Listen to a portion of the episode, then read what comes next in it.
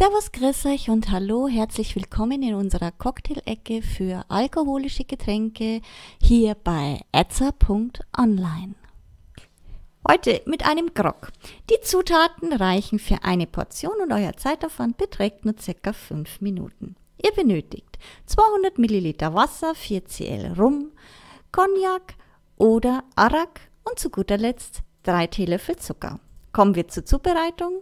Das Wasser mit dem Zucker aufkochen und dann vom Herd nehmen und den Rum, Cognac oder Arak zugeben. Nun das fertige Getränk in vorgewärmte Teegläser oder Becher geben und heiß servieren. Oder eine andere Art der Zubereitung.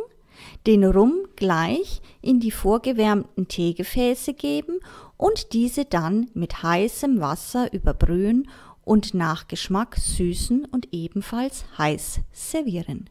Fertig.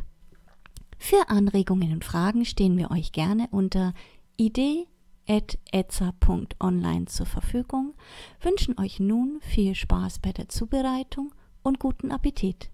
Euer etza.online Team.